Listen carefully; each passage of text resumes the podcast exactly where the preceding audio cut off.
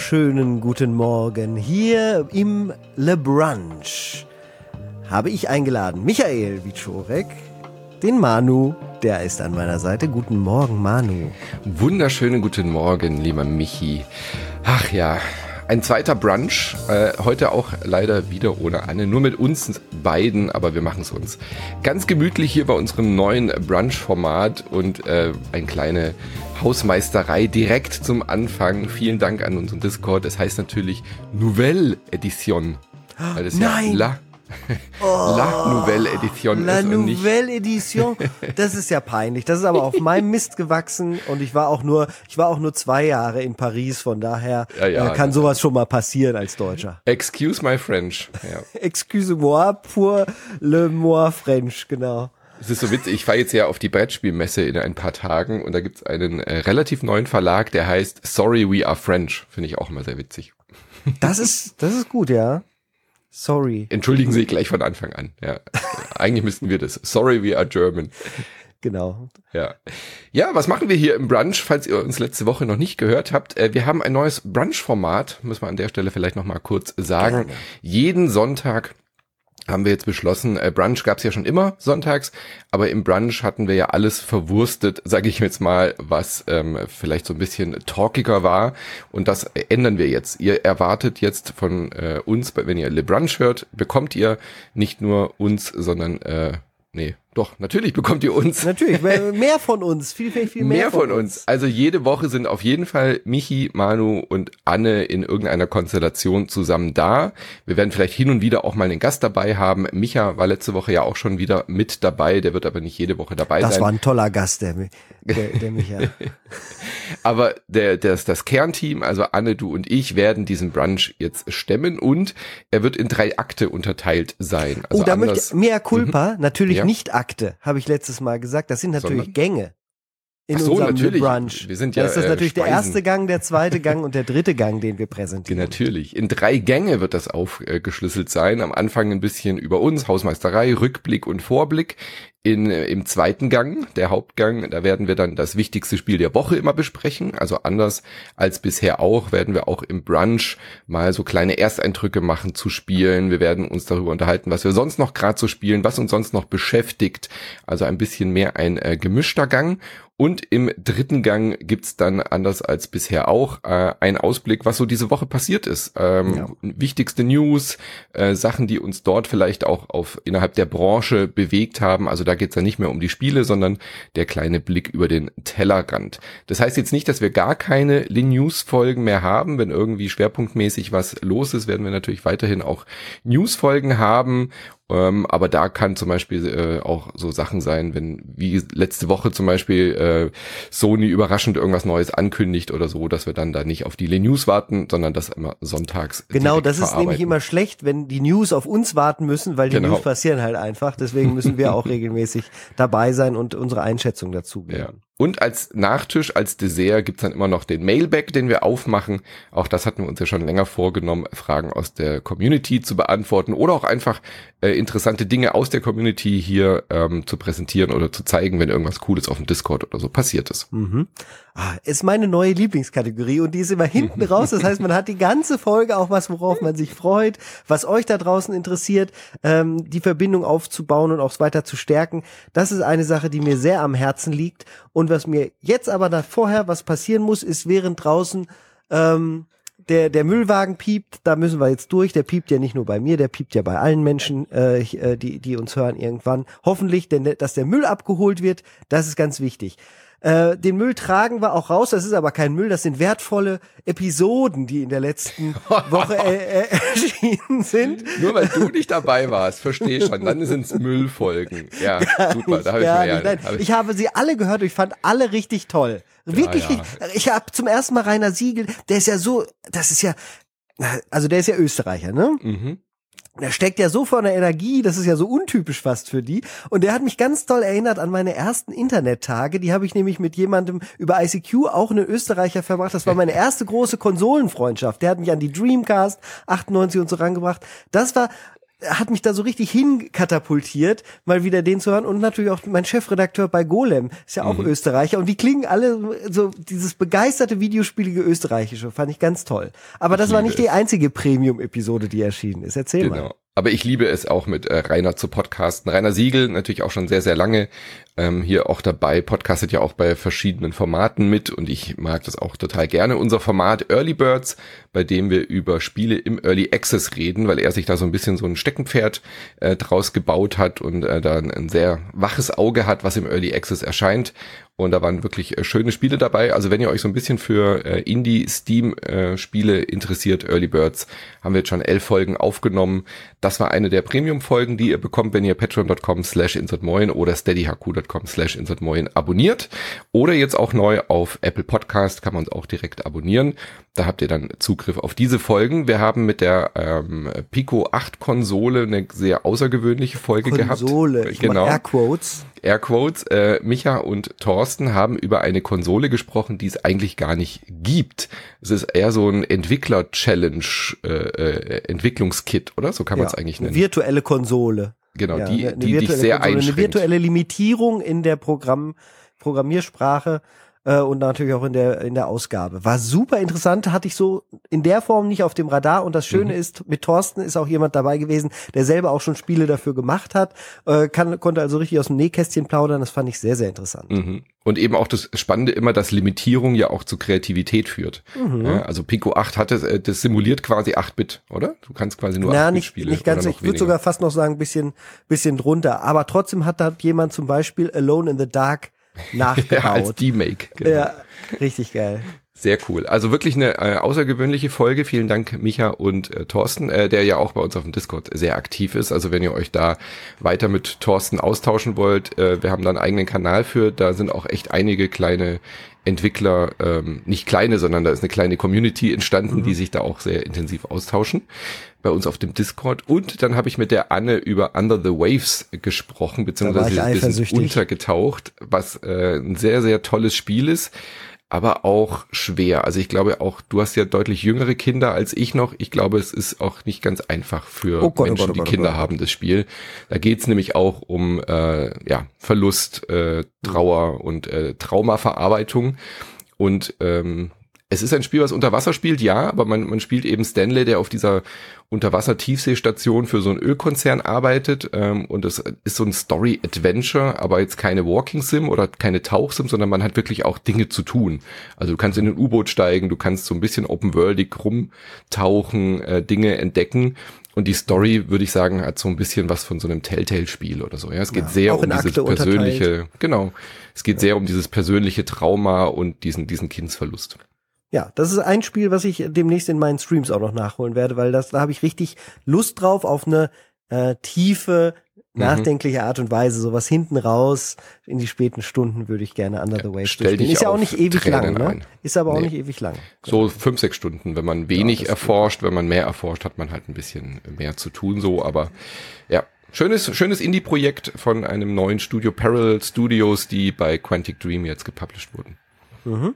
Während ich noch einmal den Hinweis äh, droppe, dass ihr Insert Moin jetzt auch auf Apple Podcasts abonnieren könnt und uns auch damit unterstützen könnt und Zugriff auf diese gleichen Episoden, die wir gerade besprochen haben, bekommt, äh, hat der Manu sogar noch was Tolles für euch, nämlich eine Verlosung.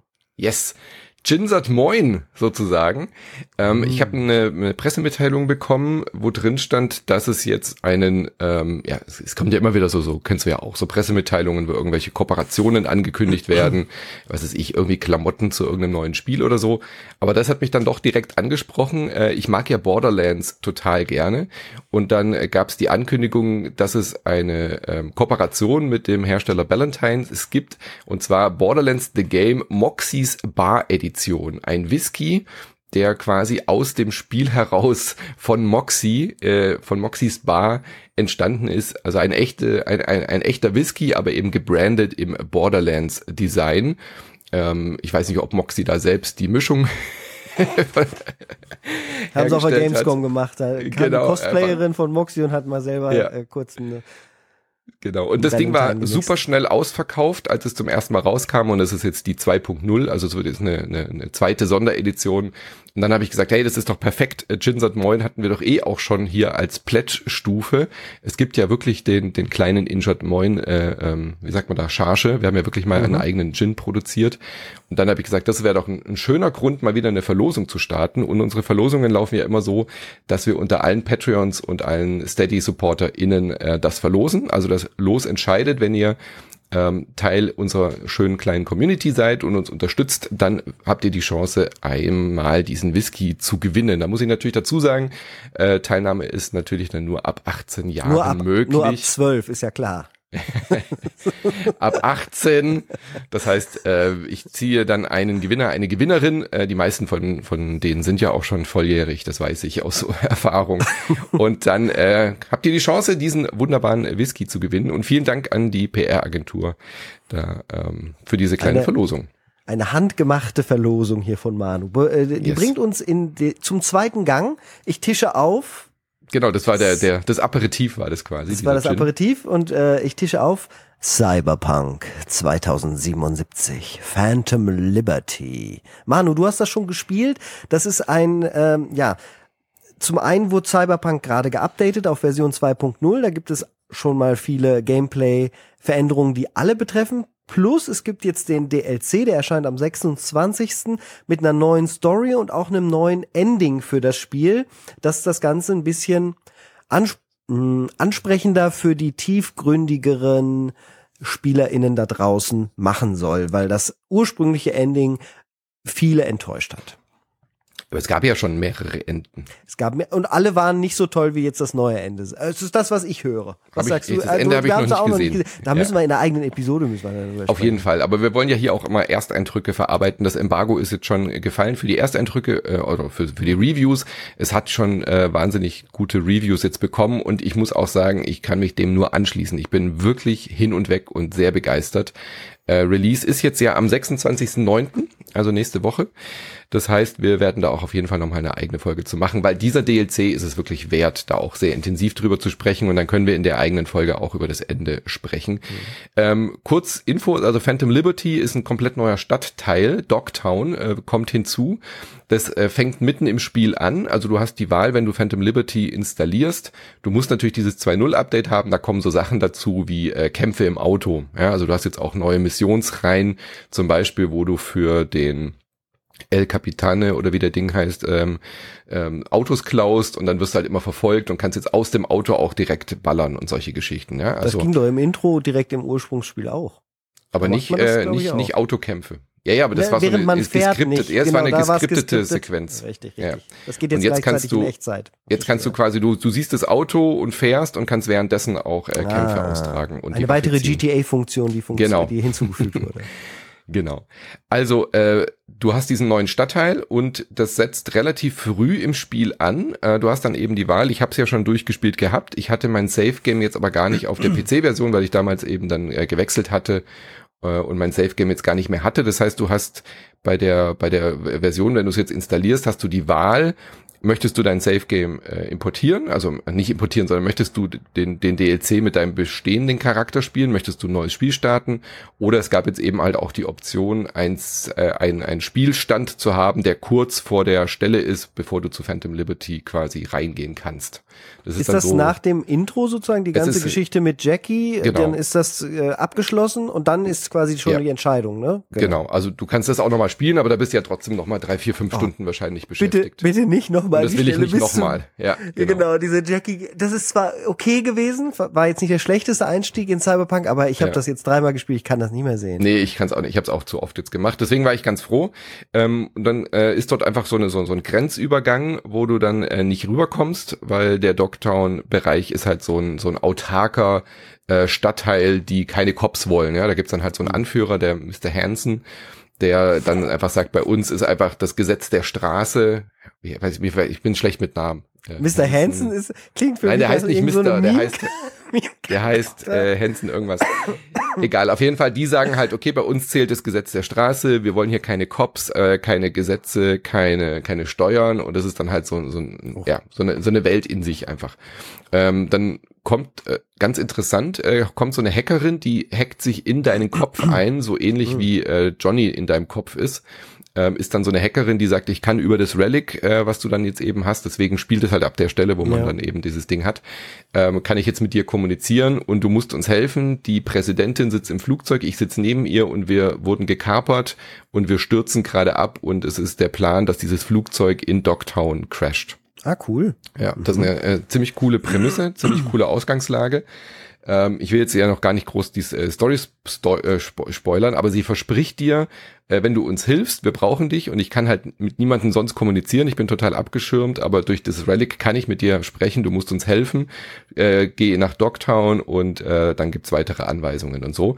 Und sie hat, äh, sie verspricht dir eine Hilfe für das Relic, dass du eben nicht mehr stirbst, sondern sie hat dafür angeblich eine Lösung. Ich gehe mal davon aus, ich habe es jetzt noch nicht durch, dass das vielleicht auch eins der neuen Enden ist. Wenn man mhm. diese ganze Missionsreihe abschließt, dass man dann ein neues Ende hat, wo sie dir mit diesem Relic irgendwie auf eine andere Art und Weise hilft. Mhm. Genau. Ähm, richtig cool. Also ähm, allein dieser Anfang hat mich mehr gecatcht als komplett Starfield. Ja, ich war mhm. sofort drin. Ich habe es jetzt echt lange nicht mehr gespielt.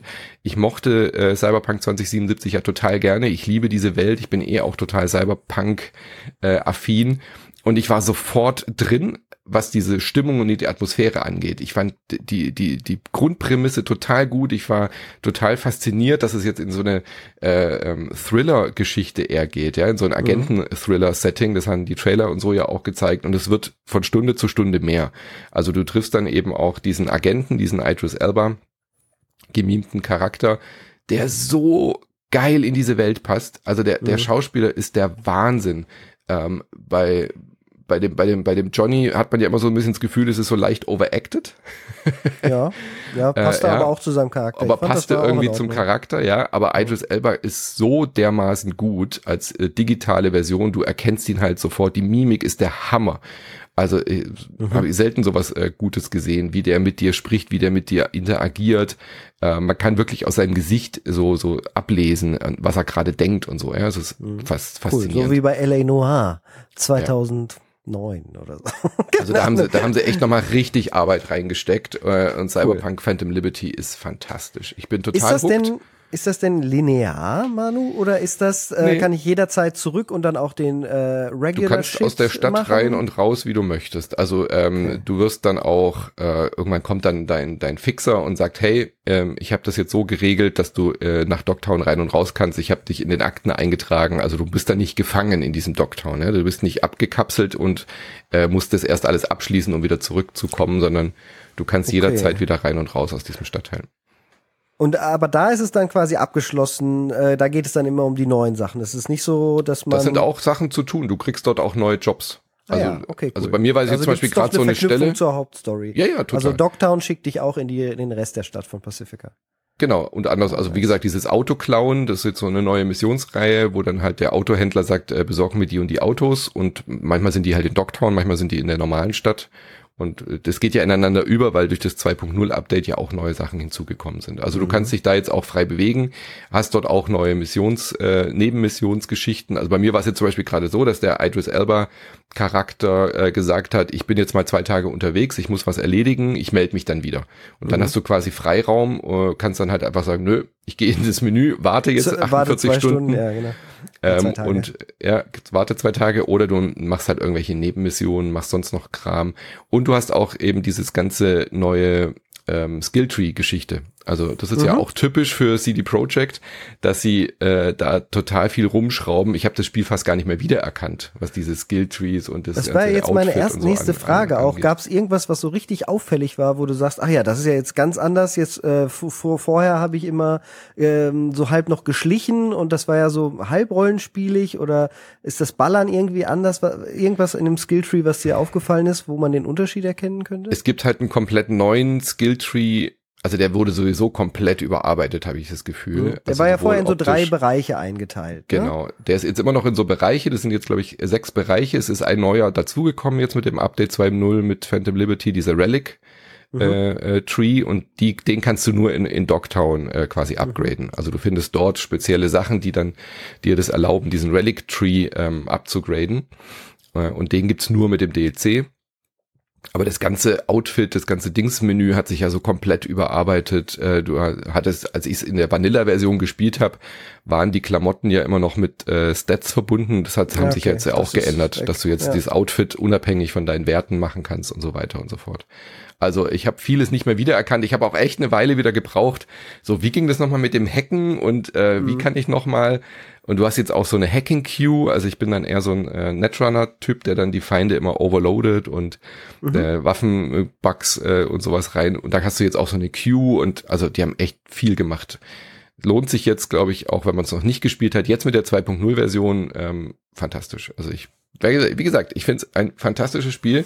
Sie haben halt einfach diesen Riesenfehler gemacht, das für die alten Konsolen rauszubringen. Wäre das nicht gewesen, hätten die neuen ja jetzt nicht mehr. Ne? Das Update nee. bekommen nur die neuen Konsolen und der PC. Und der DLC auch. Genau, der genau. Ja. Und ähm, hast du schon äh, jetzt einen neuen Fight mit der Polizei gehabt? Die sollen doch jetzt auch klüger sein. Das war auch einer der Sachen, die ich richtig doof fand von der mhm. Immersion mhm. her, wenn ich dann irgendeinen Mist gebaut habe und weggefahren bin und dann sind die so gespawnt, egal wo ich mich versteckt habe. Äh, das soll ja jetzt auch GTA-mäßig ein wenig ähm, abgeguckt, balancierter sein. Habe ich jetzt noch nicht die Chance gehabt, weil ich relativ viel in Dogtown geblieben bin und da gibt's okay. ja diese NPCD nicht oder wie die dort mhm. heißen. Ja. Richtig cool, will ich sofort weiterspielen. Ähm, was ich jetzt aber ähm, als Negativpunkt, ich fühle mich mhm. jetzt, als hätte ich eine alte Grafikkarte. ich habe ja, ich habe ja eine 3080. Das ist jetzt ja, ja keine schlechte Grafikkarte, Nein, aber aber die DLS 3, äh, DLSS 3.5 Feature-Geschichte, die jetzt ja neu dazugekommen ist, ja. die das jetzt irgendwie alles sehr viel schneller und besser machen soll. Ich meine, ich spiele das Spiel mit Raytracing. Ja, ja aber aber äh, diese Raytracing-Optionen, die jetzt drin sind und diese DLSS-Geschichten, die funktionieren jetzt halt auf meiner Grafikkarte nicht. Ja, also dieses Path Tracing ist natürlich viel zu anstrengend für mein Nein, Setup. Nein, ist es nicht nicht. Ist es nicht. Ja, ich habe das den, damit doch gespielt und gestreamt. Aber von meinen FPS. Äh, Dann ist, ist das nicht gut wenig. eingestellt. Dann muss ich dir nochmal die Einstellung schicken von mir. Das ja, kannst du damit bitte. spielen.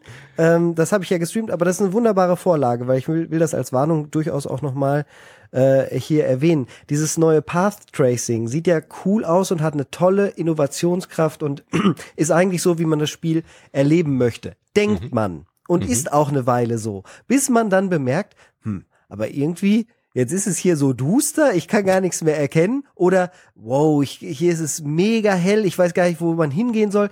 Das ganze Spiel wurde designt ohne Path Tracing. Mhm. Und äh, diese ganze Belichtung, die, die man sich vielleicht überlegt hat, äh, wie was aussehen soll, sieht häufig, sag ich mal, in 80 Prozent der Fälle so aus, dass es, dass es passt, dass es okay ist. Aber in 20 Prozent der Fälle ist es auf einmal leicht broken. Und, und dann, dann denkst du nur so, boah, ich kann nicht mal mehr sein Gesicht erkennen und jetzt ist hier diese Sequenz, was ist das denn für ein Quatsch? Äh, das heißt, Path Tracing ist cool als Innovationsträger, aber das Spiel wurde nicht darauf hin ähm, optimiert. Mhm. Ideale Einstellung, also das normale Raytracing, das wurde definitiv nochmal angeguckt und optimiert auf, auf Raytracing hin, aber Path Tracing haben sie nur technisch hinzugefügt, aber nicht wirklich nochmal äh, okay. äh, angepackt. Wäre auch zu viel Aufwand gewesen. Das wäre jetzt halt die Frage, ob das bei Phantom Liberty dann gleich von Anfang an mitgedacht wurde. Werde ich mir sicherlich mal angucken, sagst. ja. Okay, dann musst du dir mal meine Einstellungen angucken. Und ja, ich habe es auf einer SSD installiert. Natürlich hast du das. ja, so. Wirklich, wirklich. Auch das ist äh, natürlich hier eine, eine Voraussetzung. Darf man jetzt auch nicht mehr vergessen. Genau, also wir werden auf jeden Fall nochmal ausführlicher drüber sprechen, auch wenn du dir das drauf. jetzt anschaust. Mhm. Ähm, aber freu dich drauf. Und alle, die jetzt das noch nicht gespielt haben, ähm, lohnt sich. Richtig, richtig, richtig gut. So, dann kommen wir zu einem Yeah, hm, da will ich gar keine große Überleitung zu machen. Also ich was haben ja, wir noch gespielt? Was haben wir noch gespielt? Ja, The, The Crew Motorfest haben wir beide gespielt. Mhm. Ähm, ich bin recht schnell abgefallen. Ich habe das Gefühl, ich weiß genau, was mich da erwartet. Ja. Das ist halt äh, The Forza Horizon Klon von Ubisoft, den sie äh, gemacht haben, um der PlayStation ähm, dem PlayStation Camp auch etwas wie Motorfest, äh, wie, wie Forza Horizon anzubieten. Auch etwas ist auch leicht untertrieben. Naja, also es macht einen super guten Ersteindruck. Ich finde, Ja. für ein Ubisoft-Spiel ist gerade der Anfang von dem Titel echt gut. Aber je länger man dann spielt, und das dauert dann auch nicht so lange, also vier Stunden reichen dann schon, sieht man dann halt, wo es anfängt, äh, auch zu bröckeln. Ganz Ähm, kurz, an der Stelle will ich kurz einhaken. Ja, gerne. Da musste ich nämlich auch, ich habe mir nämlich auch notiert, endlich mal wieder ein guter Spieleeinstieg. Ja, Weil wir hatten ja oft drüber gesprochen, dass es Spiele dieses Jahr nicht schaffen, einen guten stimmt. Ersteindruck zu machen. Mhm. Und auch Cyberpunk schafft es nicht. Phantom Mhm. Liberty hat einen total banane Einstieg. Also die ersten 20 Minuten oder so sind ein Jump'n'Run-Plattformer, okay. wo man sich denkt, warum? Also, So weißt in du, der virtuell diese- oder wie? ja, die, also die ersten So- zehn Minuten sind so, oh geil, äh, Präsidentin, bla, ich muss die retten und so, coole Dialoge. Und dann, und dann heißt es ja, jetzt äh, versuch dir den Weg in Dogtown zu planen und dann hüpfst du wirklich wie so ein 3D-Plattformer über so ein Klettergerüst. So zehn Minuten lang. Und man denkt sich Okay. so, warum? Wa- Warum muss ich jetzt hier rumhüpfen?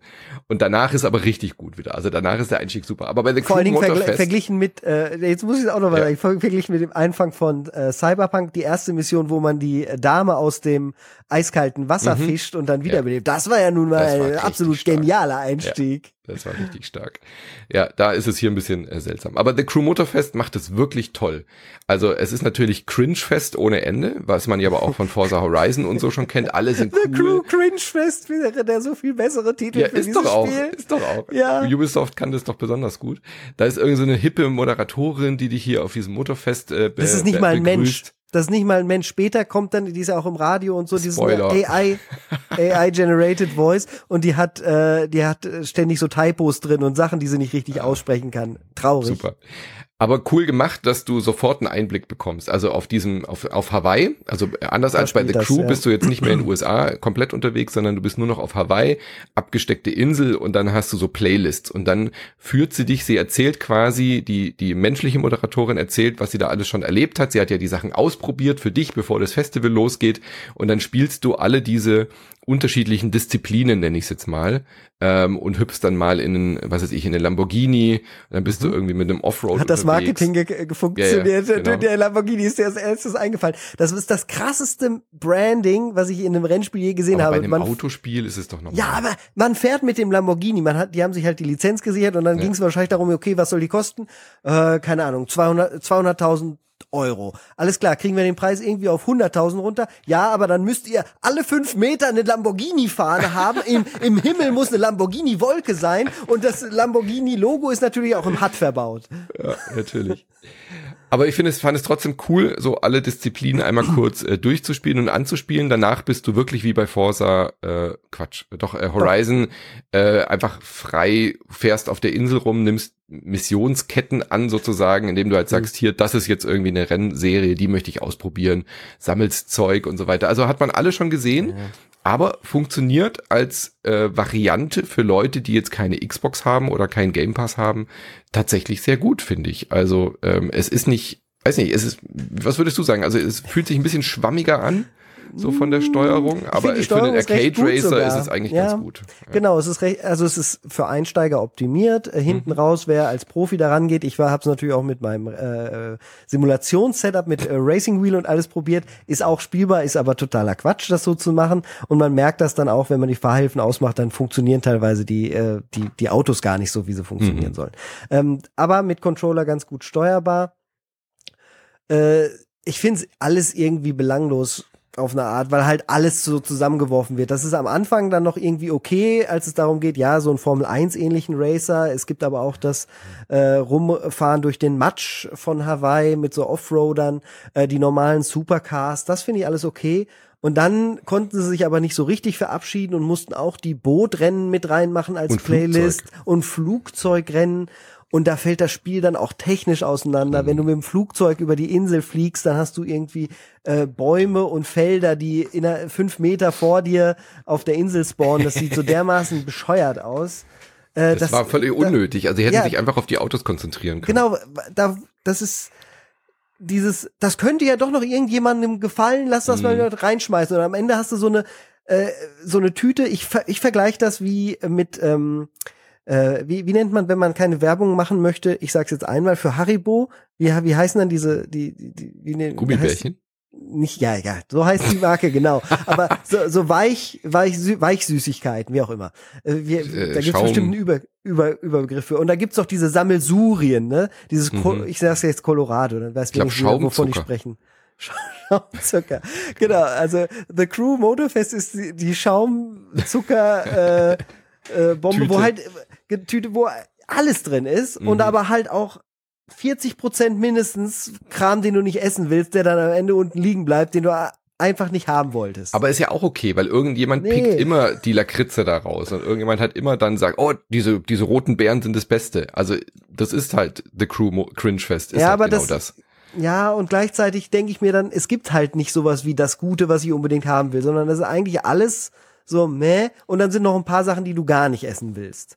Da ist, da ist nicht diese eine Zutat drin, wo, wo ich sagen würde, oh Mensch, diese Formel 1 Rennen, da gibt's sogar Pitstops, das ist richtig gut, da will ich mich reinfuchsen. Es ist alles auf eine Art belanglos. Und das heißt nicht, dass ich sage, das ist ein schlechtes Spiel, sondern es ist ein relativ moderat gut gehaltenes Spiel, wo Mhm. man mit Spaß haben kann. Aber es gibt nichts, wo du dich richtig reinfuchsen kannst. Und das Spiel gibt einem auch gar keine Motivation oder einen Grund dazu, sich irgendwo reinzufuchsen. Es ist nur so eine Beschallung, so eine Belallung, Ja, finde ich, von, das- von, von Motoren. Aber das gleiche kann man ja auch über Horizon sagen. Absolut. Deswegen, Ich, äh, also deswegen, das so- wollte ich nur noch mal festhalten, Ja, ja, weil Forza Horizon, immer so Horizon- hoch gelobt wird. Richtig. Äh, das hat sich auch total ausgelaufen. Also ich Total. finde auch Horizon hat sich so über, selbst überholt im Sinne von, ja, warum mache ich das hier eigentlich? Ja. Ähm, der, der wir hatten das in unserer Folge ja auch gesagt, man wird ja wirklich zugeschissen mit Autos. Ja. Und, äh, Und man, man weiß gar so- nicht mehr, warum man alles macht. Ja, alles ist so eine äh, Animation, dass dann äh, ein Spinning Wheel ist, Ja, ähm, ein Glücksrad, welches. Auto du kommst. Ja, also aber viele merkwürdige Entscheidungen einfach in diesem Genre, weil da keiner mehr weiß, was man eigentlich wirklich machen will. Und Ja. da muss man sich dann anschauen, was hat Forza Horizon 1 richtig gemacht, was hat Genau. Forza Horizon 2 vielleicht dann auch teilweise aufbauend richtig gemacht, aber da fing es auch schon an, in die falsche Richtung zu gehen. Forza Horizon 1 ist eigentlich das am besten designteste Open Total. World Rennspiel, äh, das es auch heute aus dieser Serie noch gibt. Und ähm, Ubisoft hat sich aber gesagt, okay, das ist ja so erfolgreich, Wobei auch das eigentlich in Frage zu stellen wäre, weil das ist halt ein Microsoft Inhouse Game Pass Titel, der jetzt alle zwei, drei Jahre immer wieder einen neuen Aufguss kriegt. Aber eigentlich sind das ja nicht separate große Erfolge, glaube ich, in den Verkäufen, so ein Forza Horizon. Das ist halt ein Ding, was die Menschen erwarten, weil sie das Xbox oder das Microsoft Abo haben. Äh, und, und so belanglos fühlt sich für mich auch The Crew an. Das kann man machen. Und ich glaube, gerade im Multiplayer, wenn man dann noch drei Leute dabei hat, die das auch haben und äh, dann geht man zusammen auf die Insel, dann ist es, was ja auch in Test Drive Unlimited zum Beispiel Spaß gemacht hat, ein, ein, ein schöner Arcade Racer. Ja, und man muss sagen, die Insel ist wirklich toll. Also ich finde, Hawaii ist wirklich cool umgesetzt. Ich habe dann auch so eine so eine Rennserie gemacht, wo du mit äh, Leuten unterwegs bist, die dir dann einfach was über Hawaii erzählen. Also ich hatte dann auch noch so irgendwie ganz Das coole. Assassin's Creed Museumsding. Genau, das war wirklich die Museumstour. Das war die Sightseeing-Tour und dann erzählt dir einer immer was. Äh, du kriegst ein bisschen hawaiianisch beigebracht, ähm, Ja, das erfährst was, cool. Mhm. erfährst was über die Folklore. Ähm, was weiß ich, was was die Einheimischen glauben, äh, dass die Re wenn es regnet, ist das eine bestimmte Göttin und so. Also du hast wirklich auch Dinge erfahren über Hawaii. Fand ich total schön und total respektvoll, wie mit dieser Insel umgegangen ist, weil du bretterst ja mit Benzinschleudern über dieses Mhm. wunderbare Natur. Und wenigstens da hat man dann so das Gefühl, okay, das äh, wird irgendwie auch respektiert und gemacht. Und ich finde es eine gute Entscheidung, dass The Crew jetzt eben auch auf so ein kleineres Gebiet reduziert ist. Dadurch steckt auch mehr Detail drin. Also optisch und grafisch finde ich, ist das auch total ansprechend. Das hat richtig schön ausgesehen oder sieht toll aus hier auf dem Aus Widescreen. dem, aus dem äh, Auto raus. Der Rest, Ja, äh, war natürlich, wie gesagt, also ich habe die Flugzeuge und Wasser habe ich dann komplett Wasser, da sehen die Wellen noch ganz gut aus, aber da ist das Fahrgefühl absolut beschissen. Wer schon mal Wave Ja. Race gespielt hat, Ja, weiß, wie genau. das eigentlich äh, sich anfühlen müsste. Ähm, eine Sache wollte ich noch sagen, aber jetzt fällt sie mir dann doch nicht mehr ein. Das ist eigentlich schade, weil die war schön kritisch. Naja, vielleicht komme ich später nochmal drau drauf. Genau. Ähm, insgesamt, Aber wenn wir gerade bei, bei Rennen sind. Ach so, ja, du wolltest noch Ja. insgesamt sagen. insgesamt finde ich, äh, ist, ist, ist Motorfest Man fühlt sich für verpasst mich so, nichts, wenn man es nicht spielt. Eben. Und gleich, und dann denke ich so, ist das jetzt ein Spiel, was ich kaufen sollte, damit ich will, dass es Ubisoft einfach noch lange gibt? Sind die jetzt, weil, weil das ist, das wirkt so verzweifelt alles auf mich. Äh, Für jemand, der, Verzweifelt, mh, doch. Nee, das ist, glaube ich, einfach, also ja gut, verzweifelt im Sinne von, hey, wir brauchen mal Wie wieder. kriegen wir The Crew doch so. noch mal irgendwie hin? Das hat mit eins und zwei nicht so richtig geklappt. Was können wir uns noch abgucken, was irgendwo funktioniert? Wir müssen was machen. Also wenn wir jetzt gar nichts machen, dann passiert halt auch nichts. Und eine eigene Idee kriegen sie auch nicht richtig umgesetzt. Ja, das kann man schon so sagen. Das glaube ich ist jetzt auch nicht verkehrt, aber zumindest haben sie das, was sie vorhatten, nämlich For- Forza Horizon gut zu kopieren, das haben sie auch hingekriegt. Ja. Ähm, The Crew ist jetzt auch das erfolgreichste The Crew Spiel bisher, war wahrscheinlich auch nicht so schwer. Motorfest jetzt, okay. Äh, Motorfest, genau. Das, äh, Ähm, und es wurden, äh, haben sehr viele Leute sich jetzt äh, tatsächlich angeschaut. Also irgendwie, ich habe haben so eine Pressemitteilung, die so ein bisschen schwammig war. The Crew ist das erfolgreichste The Crew innerhalb dieser Lizenz wohl, Mhm. nach den äh, Erstverkaufszahlen.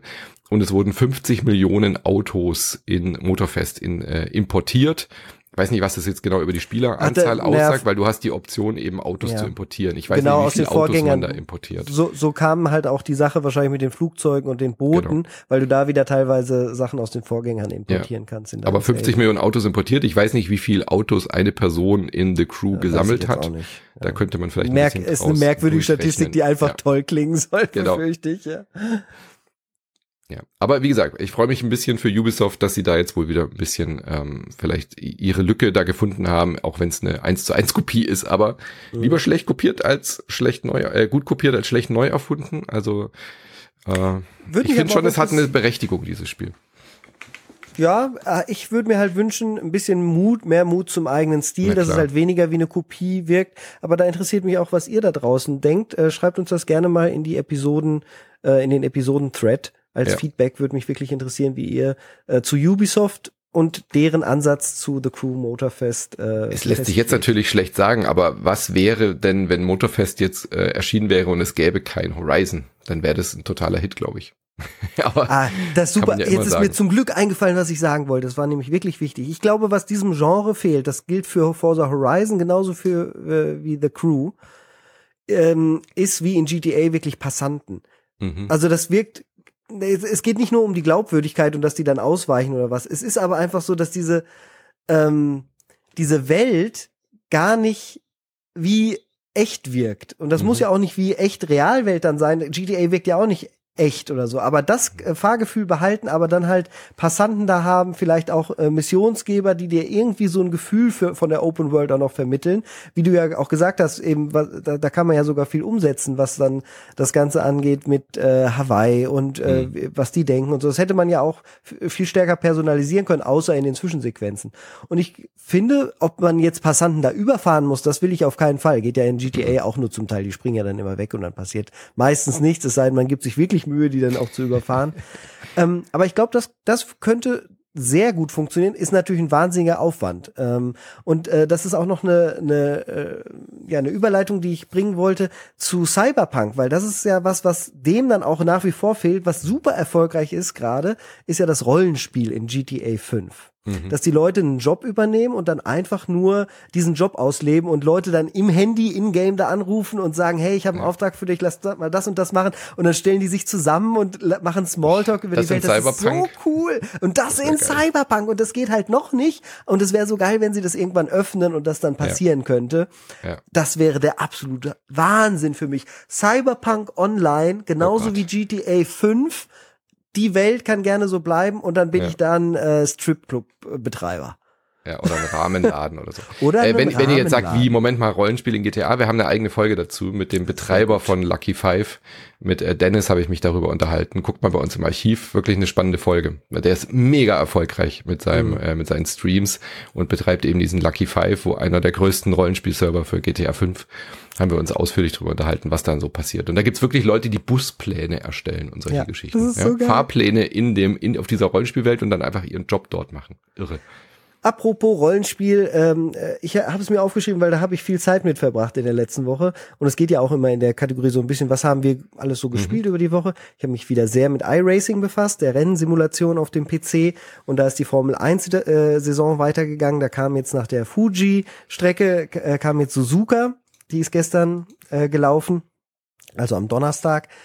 Und äh, das war ein wahnsinnig aufreibendes Rennen, wo mein Rennteam Ava Racing in voller Besatzung angetreten ist und mal richtig erfolgreich auch rausgekommen ist. Äh, ich bin richtig stolz und es war ein wahnsinnig schweißtreibendes Abenteuer da durch die äh, durch die Esses von Suzuka zu zu fahren. Wer schon mal Gran Turismo gespielt hat, kennt Suzuka ja auch. Das ist die Strecke, wo es am Anfang rechts abgeht und danach S S S S S S S und alles dann Highspeed im im äh, Formel 1 Auto im offiziellen äh, war endgenial. Das hat richtig viel Spaß gemacht. Ich bin, glaube ich, so motiviert wie lange nicht mehr, ähm, mich wieder richtig reinzufuchsen und in diesem Simulator so halb Rollenspiel zu, zu leben, als wäre ich äh, im Motorsport doch irgendwie äh, groß geworden, aber ohne äh, die äh, großen Risiken der bösen Unfälle.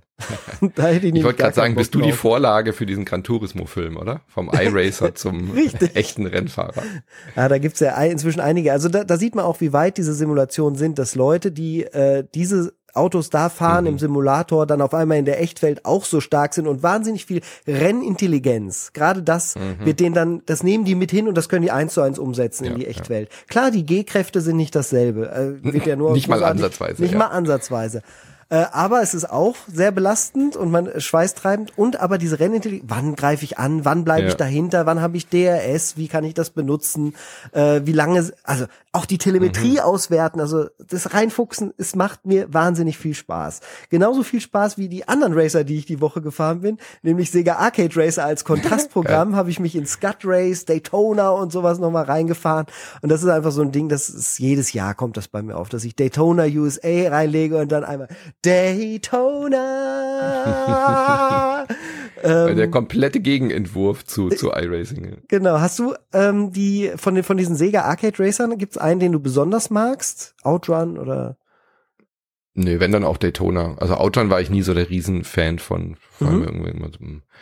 Aber ähm, nee, ich bin ja eher so der Amiga Arcade Racer gewesen. Lotus, Lotus Esprit, Esprit Challenge. Challenge. Das oh. ist meine, meine oh. heimliche Liebe gewesen. Da habe ja. da wurde letztens eine interessante Frage gestellt bei mir in der Community und zwar war Lotus Esprit Turbo Challenge wirklich ein gutes Rennspiel ja. und wird das heute noch Spaß machen? Nö. Das geht doch, das schließt sich doch aus. Nee, ich fand es damals, fand es äh, wirklich, habe ich alle durchgespielt.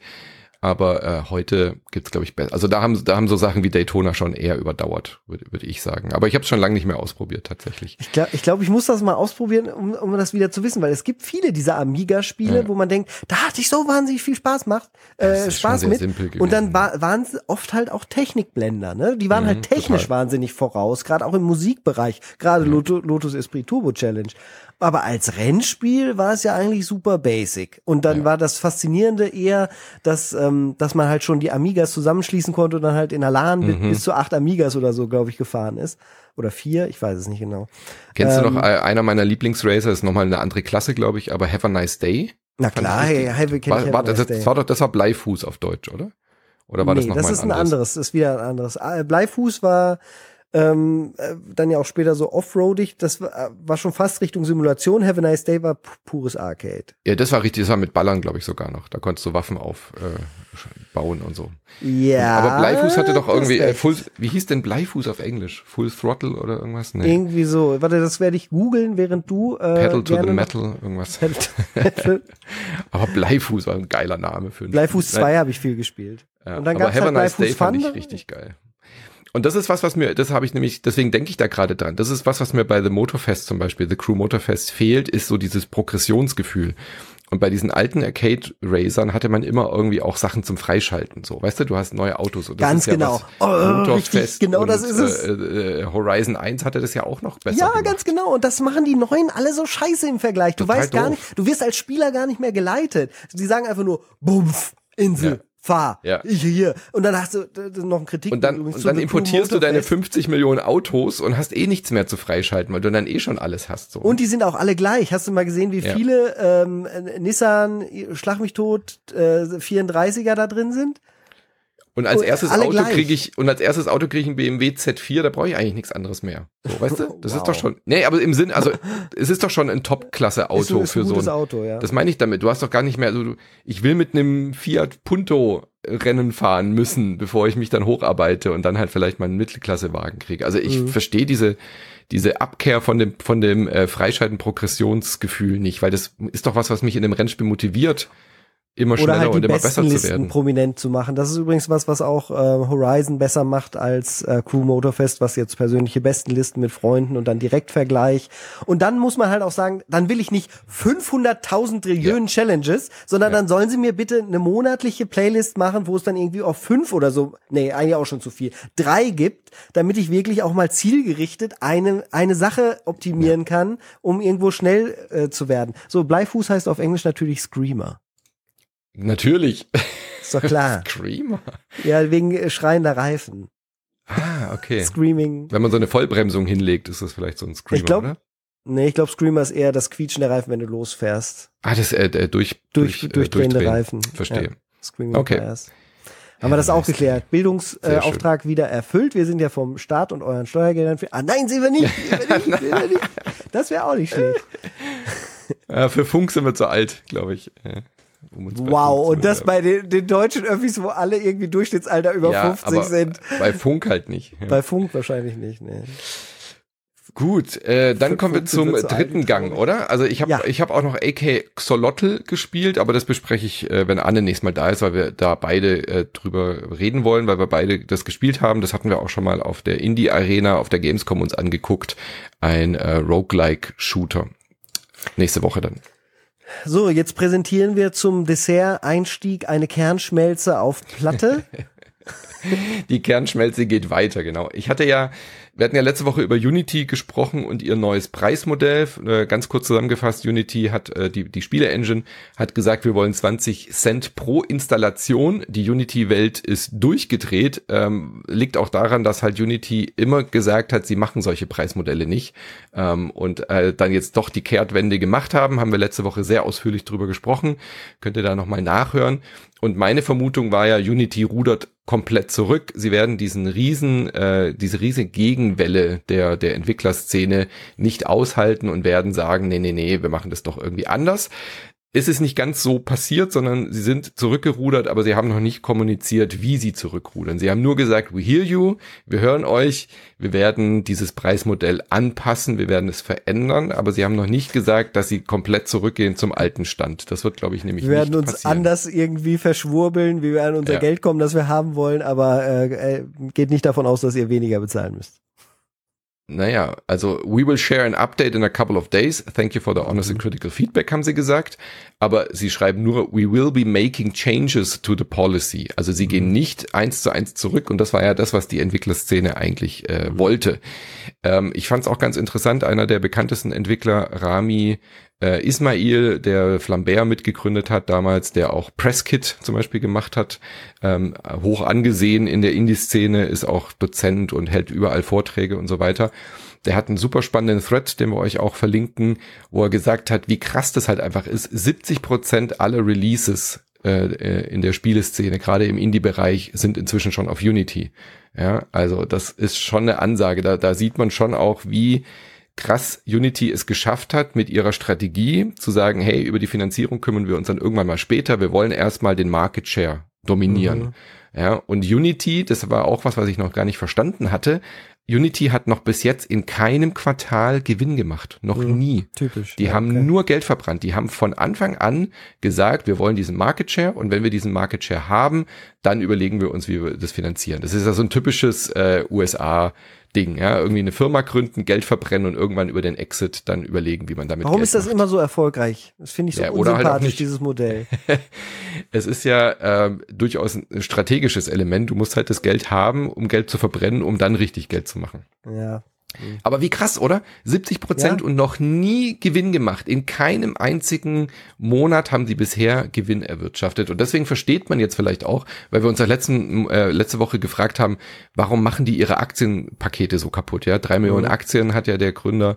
Ähm, ja, weil denen, glaube ich, langsam auch nichts mehr anderes übrig bleibt. Also die Geldreserven sind vielleicht jetzt wirklich alle. Sie müssen jetzt Also. diesen Schritt irgendwann gehen äh, und dann über dieses krasse Preismodell äh, reinzukrätschen. Groß, große Mitleidswelle.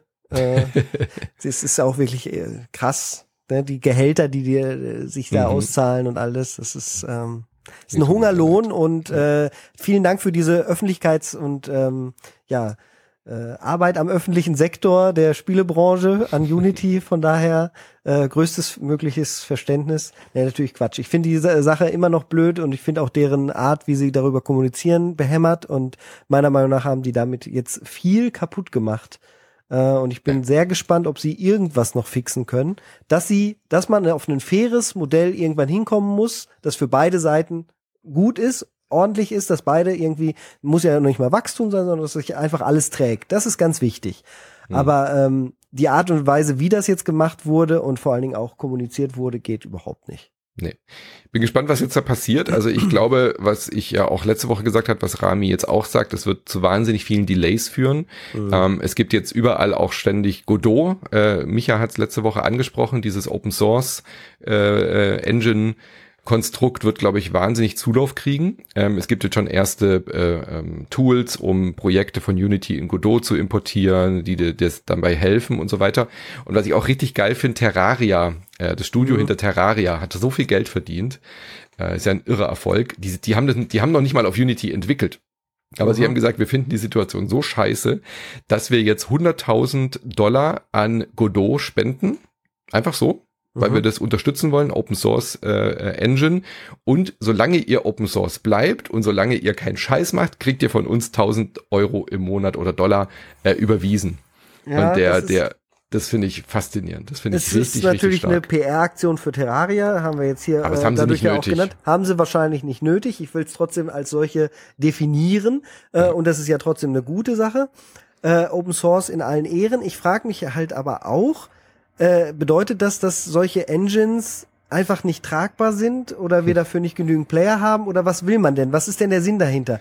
Äh, Open Source macht halt die, gibt dir die Möglichkeit, ohne finanziellen Input auch an der Spieleentwicklung teilzunehmen. Das ist das eine Ende. Dann haben wir das andere Ende, wo wo man ähm, auf äh, ja, Hilfsmittel quasi zurückgreifen will, weil das dann halt alles nicht, das muss ja besser sein als die Open Source Variante, ansonsten gibt's halt gar kein Geschäftsmodell. Mhm. Also wollen wir gar nicht mit den besseren Tools arbeiten, wo Leute mehr Gedanken reingesteckt haben, oder wollen wir in der Spielindustrie halt nur auf Open Source quasi zurücksetzen? Ich will nicht nur schwarz und weiß malen, ich frage mich nur, wo soll die Reise jetzt hingehen? Ich glaube halt auch nicht, dass allen geholfen ist, wenn jetzt alle nur noch Godot machen, äh, weil dann, dann haben wir alle nur diese halb ich, ich kann mir, ich glaube, dass Godot gut ist. Ich habe auch keine Ahnung groß davon, aber ich kann mir auch nicht vorstellen, dass es halt so gut ist wie das andere. Ansonsten hätten alle schon immer mit Godot genau. gearbeitet. Das wird, das wird für bestimmte Projekte wird das vielleicht funktionieren, aber ähm, dass man das ja auch fair gestalten kann und dass man ja auch einfach Geld verdienen kann mit einer Engine, zeigt ja äh, äh, Unreal. Also ich verstehe halt einfach nicht, warum Unity auf diesen greedy Move mit diesem Install, mit dieser Schwachsinnsidee gekommen sind, anstatt einfach zu sagen, hey, guck mal, das hat sich doch in gewissen äh, Branchen etablieren sich doch gewisse Preismodelle, ja. Also wenn du jetzt die Podcast-Landschaft anschaust, haben alle irgendwie Patreon und Steady akzeptiert. Das war eine Zeit lang auch nicht so als Finanzierungsmodell. Bei den äh, App Stores haben alle irgendwie die, die, die Kröte geschluckt. 30 Prozent gehen an Apple oder Google oder sowas, ja. Und auch mhm. Steam macht ja solche Dinge. Da etablieren sich ja so gewisse Dinge. Und bei den Engines scheint sich das halt ein, äh, einzupendeln, dass es einfach ein Revenue Share gibt ab so und so, genau. du gibst da erst ein, äh, eine Grenze, ähm, darunter bist du Indie, ab einer Million verkaufter Einheiten oder ab einer Million Umsatz bist du kein Indie mehr und dann kannst du fünf Prozent an die Engine abgeben und mhm. das ist doch völlig fair. Damit kannst du kalkulieren, Beispiel, genau. damit kannst du planen und so macht es, so macht es ja ähm, ähm, äh, Unreal. Mhm. Fünf Prozent ab dem eine Millionsten Dollar. Ja, also erst ab dem eine Million einsten Dollar gibst du fünf Cent ab. Und das kann doch Unity eins zu eins kopieren und alle wären happy. Also hätten sie das angekündigt, hätten viele gesagt, äh, Unity macht jetzt auch dieses Revenue Share. Die haben eigentlich gesagt, sie machen es nicht, aber okay, das ist ja bei Unreal auch nicht viel anders, dann passt es. Und dann wäre nichts davon wäre passiert diese Woche oder die letzten zwei Wochen, wenn sie Frage, das angekündigt hätten. Unity halt mächtiger oder nicht so mächtig ist äh, wie, wie, wie, wie die Unreal Engine von Epic. Äh, es gibt ja sowieso Unterschiede natürlich darin, wofür sind sie optimiert, was können sie besser, welche Genres lassen sich mit dem oder dem umsetzen. Ja. Ähm, das ist sicherlich eine Sache. Und dann kann man aber halt gucken, wenn mal angenommen, und das ist jetzt wieder fiktional, Unity ist aber super für Rollenspiele äh, äh, und gerade auch für Rennspiele und sowas alles. Und das geht mit Epic nicht so gut. Und das sind aber gerade in der Spieleindustrie die Genres, die gerade so gut abgehen und so. Dann kann man ja auch da an den Sachen noch schrauben, ne? Ähm, weil einem mit Unity mehr Möglichkeiten mhm. gegeben werden, die die Epic zum Beispiel nicht bieten würde. Äh, aber du hast vollkommen recht dieses Revenue Share Modell daran zu basteln und darüber zu sprechen, wäre sehr viel sinnvoller und zielführender als das, was sie da jetzt gemacht haben. Und das ist jetzt auch meine Vermutung, dass sie damit halt jetzt irgendwie setteln werden. Und äh, ob das jetzt vielleicht Absicht war, erstmal so ein übertriebenes Preismodell zu machen, damit das andere dann besser geschluckt und akzeptiert wird, äh, ist jetzt vielleicht eine Unterstellung, aber auch ich glaube so, ja. ich glaube nicht, dass sie so perfide geplant haben, weil dafür haben sie einfach ihre Aktienwerte jetzt und ihre, ihr Vertrauen in die Firma ähm, aufs Spiel gesetzt. Ja. Ich weiß nicht, ob sich das gelohnt hat. Ja. Aber wie gesagt, nächste Woche neues Update. Ähm, das war jetzt äh, Unity Updates, also noch nichts Finales, aber viel passiert wieder. Hallo, Future Manu hier mit einem Update. Die Folge wurde am Freitag früh aufgenommen. Jetzt ist Samstagabend. Natürlich, bevor wir die Folge am Sonntag ausstrahlen konnten, hat sich Unity mit einem Update gemeldet.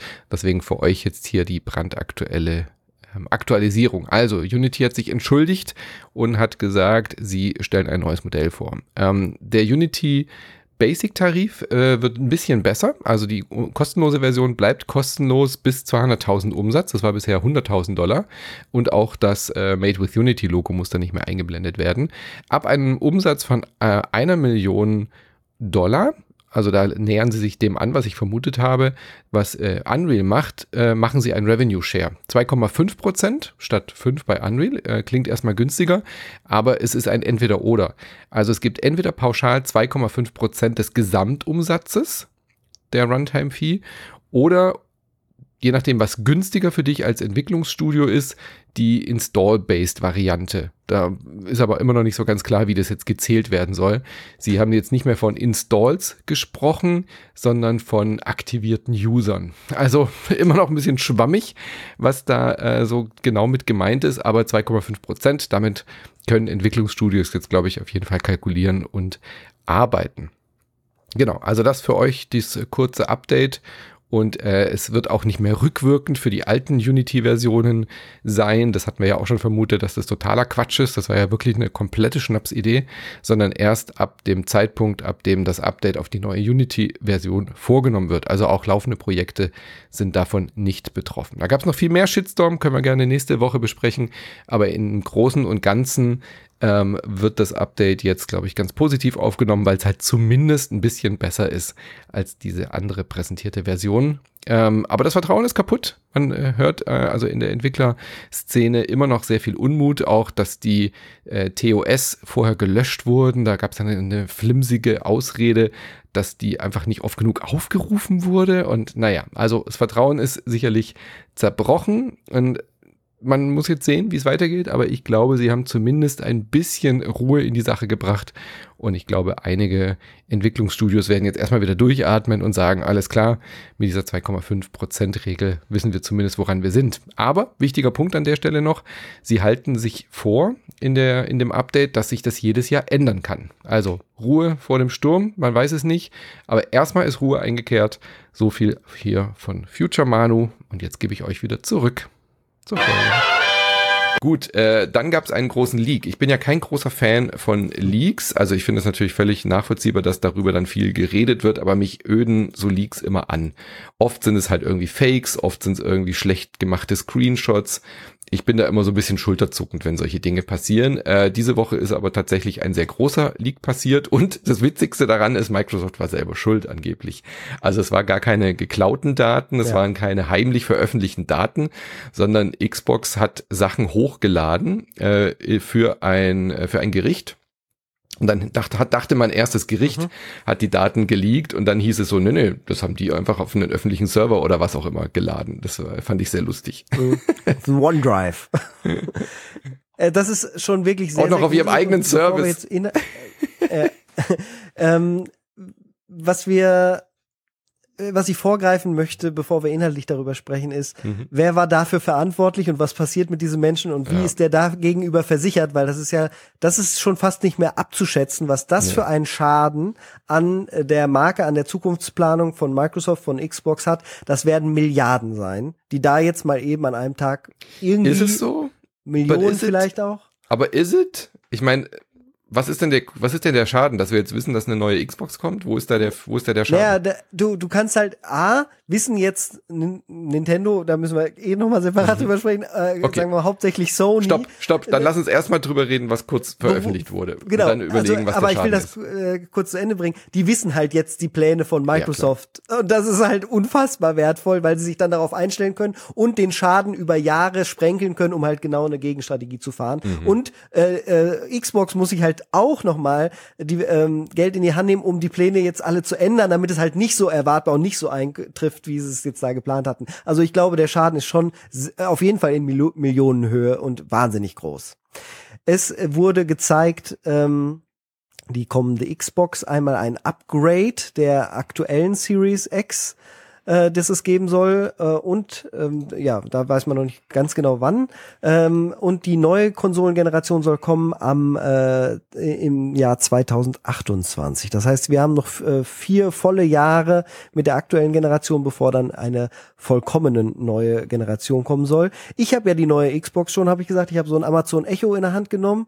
Das ist so ein rundes Ding, was hoch ist, äh, so ein bisschen auch aussieht wie der ähm, dieser äh, Apple Mac Pro den sie kurzzeitig mhm. hatten, dieser Trash-Kanister. Äh, also unser Mülleimer unten im Flur sieht auch genau so aus, nur dass er oben noch einen Deckel hat, wo man dann halt den Müll reinschmeißt. Brooklyn heißt das Ganze. Äh, ja gut, das sind ja die Projektnamen immer nur. Genau, das sind immer die Pro ja. Projektnamen und ähm, ja, ist halt eine runde Konsole, die kein Disklaufwerk mehr hat. Ähm, die digitalen Verkäufe sind so stark, ähm, dass, mhm. dass äh, Microsoft keinen Grund mehr sieht, in Zukunft ein Laufwerk zu verbauen. Das kann ich verstehen.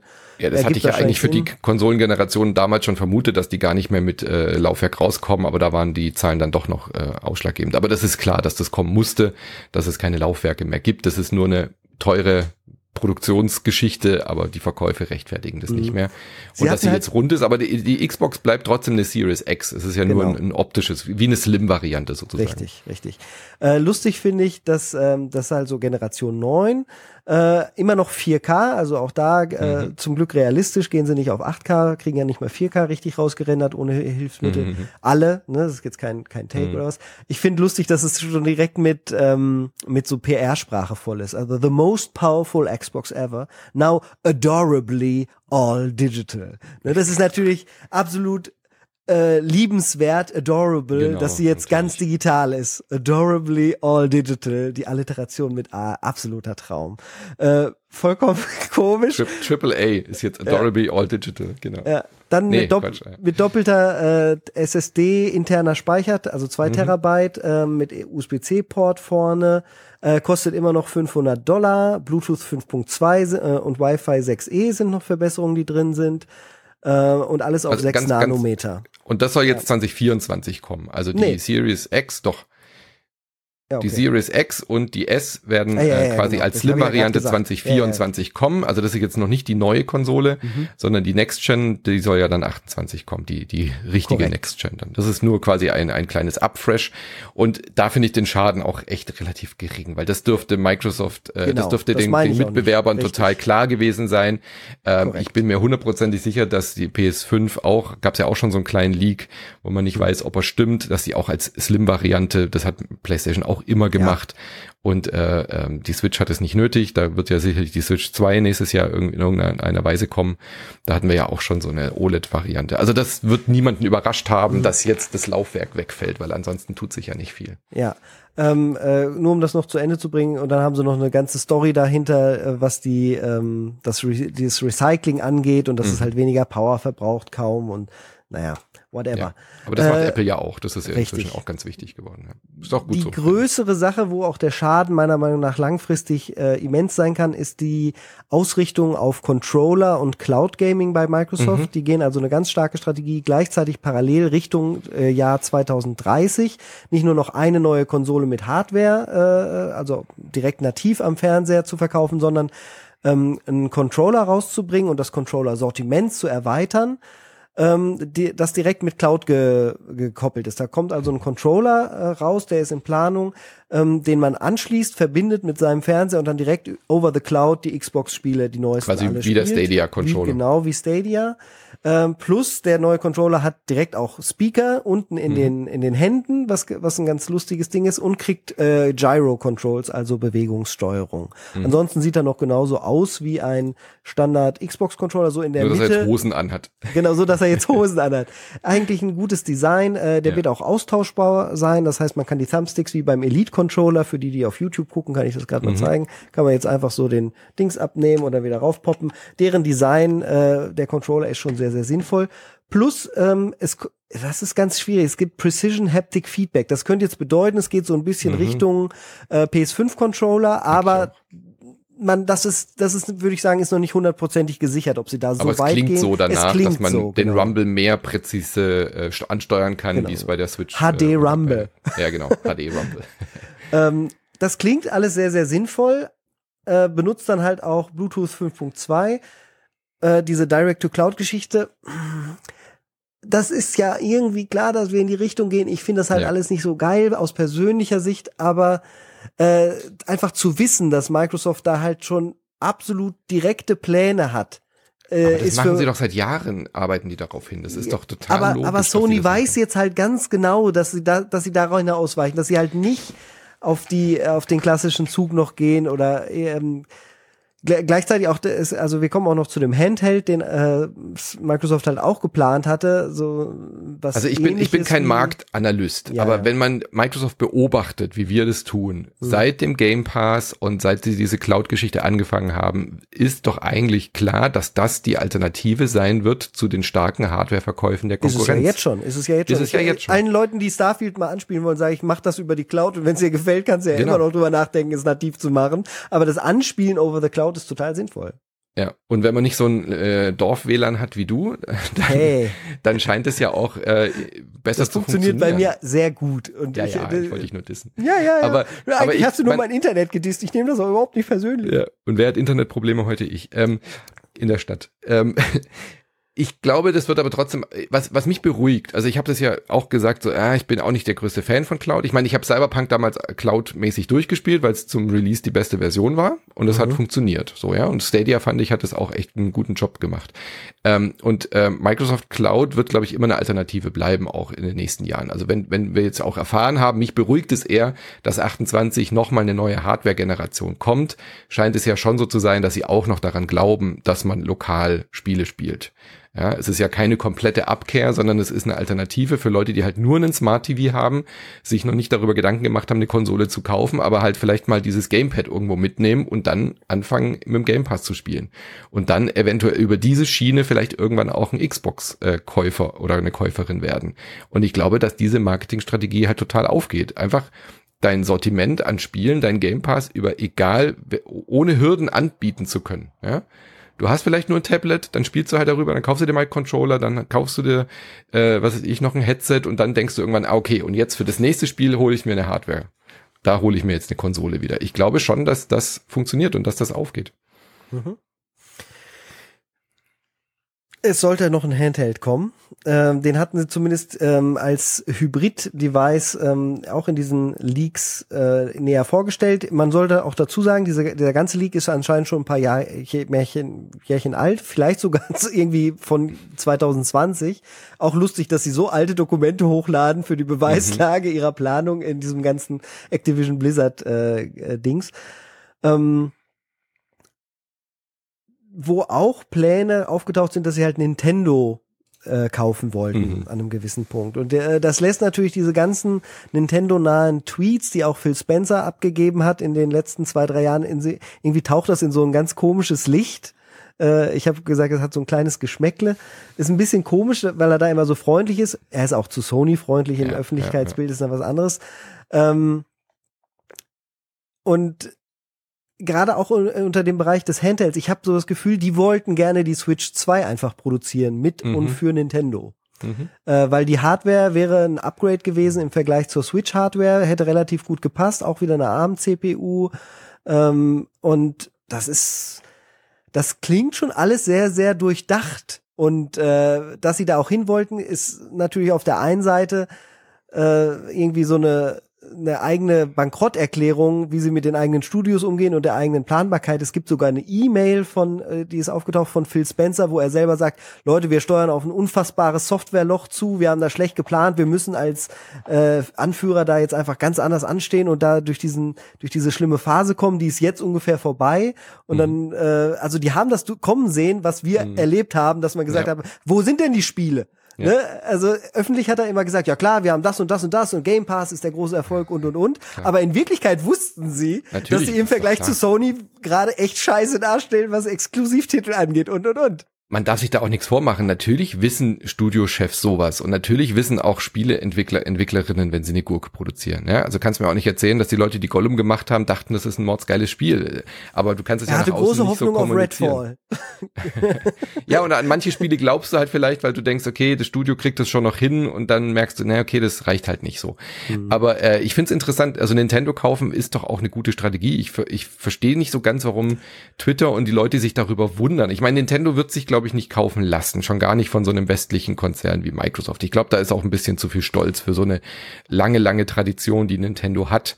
Äh, ist ein sehr japanisches ja, Unternehmen. Was, was ich glaube nicht, dass sie aus? sich kaufen lassen würden, aber dass, dass Microsoft Interesse daran hat, ähm, weil alle wissen, okay, du hast, du bist äh, Xbox-Lager oder PlayStation-Lager. Nicht viele Leute haben so beides. Ich glaube schon, mhm. das ist schon noch so ein bisschen so eine so eine Geschmackssache, Geschichte, wenn du nicht die das, das Geld hast. Die Leute entscheiden sich gerne für eine Seite, genau. dann ist das auch in Ordnung. Und dann aber, aber ganz viele haben dann trotzdem eben noch eine Switch, weil sie die Nintendo-Spiele nicht missen müssen, weil die eine Handheld-Konsole haben, weil die Kinder eine Switch wollen und so weiter.